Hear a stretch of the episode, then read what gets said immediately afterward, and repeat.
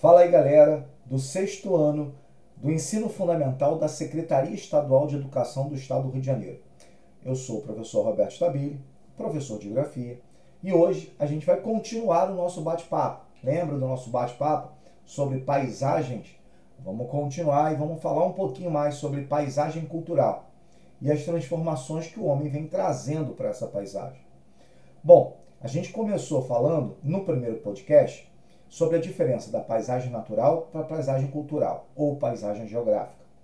Paisagem natural é aquela que o homem realmente não teve nenhuma interferência. E é difícil da gente encontrar, né? Bem que a gente encontra bastante no Brasil inúmeras paisagens naturais e belas paisagens naturais. No entanto, a gente também fala sobre a paisagem cultural. É aquela que tem alteração do homem, sim, que tem as transformações que o homem necessita, sim, e claro, com as suas características próprias, comuns, né, em cada região do mundo. E é isso que eu vim colocar agora. Quando nós falamos, a professora de história, né, o professor de história coloca lá é, sobre a importância dos monumentos, das civilizações antigas, etc., a gente começa a visualizar uma série de construções bem interessantes, paisagens maravilhosas, como eu falei, paisagens culturais. Por exemplo, as pirâmides do Egito. Você olha e fala assim: caramba, que legal. Por que, que eu daria uma paisagem cultural? Culturalmente, né, o Egito, uma civilização bem antiga, ela construiu pirâmides, né, seus faraós, etc.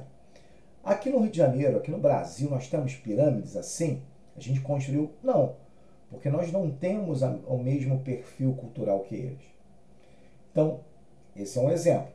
Da mesma forma, quando a gente pega as tribos indígenas que viveram aqui na América, lembra, a professora já falou dos, dos índios que viviam aqui, os maias, os incas, os astecas, cada um tinha sua, o seu perfil cultural.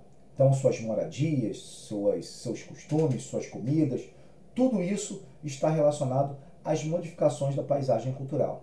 Da mesma forma que eu falei da Estátua da Liberdade, do Cristo Redentor, da Torre Eiffel, dos monumentos relacionados à, à Rússia, por exemplo, principalmente é, em Moscou, que você tem aqueles lindos castelos, assim como, por exemplo, em Londres, né? o Palácio de Buckingham, que é, o, é a moradia da família real, e entre outros, inúmeros, inúmeros, inúmeros é, elementos e, como a gente pode falar assim, monumentos importantes nessa questão, que mostra que cada país, que cada região impõe o seu modelo cultural. Eu estou falando em construções, em modificar a paisagem. Estradas, é, monumentos, prédios, tudo isso.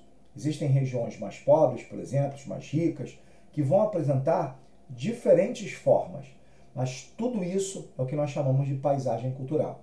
E o Brasil veio se transformando durante muito tempo.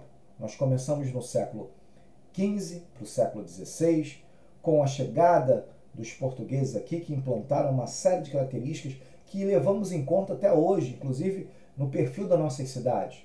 Assim como quando a gente vai, por exemplo, é, quem já foi em São Paulo ou conheceu um pouquinho São Paulo, tem lá o bairro da Liberdade, o bairro dos japoneses, por exemplo, escolas japonesas.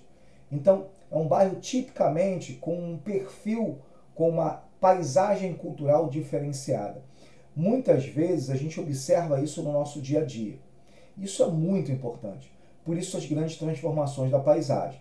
Infelizmente, nos últimos anos, essa transformação da paisagem vem causando grandes transtornos para o meio ambiente. Isso vem afetando inclusive a gente, pela falta de chuvas, pelo aquecimento global, né, as elevações da temperatura, pela poluição atmosférica e entre outros aspectos que afetam diretamente a nossa sociedade.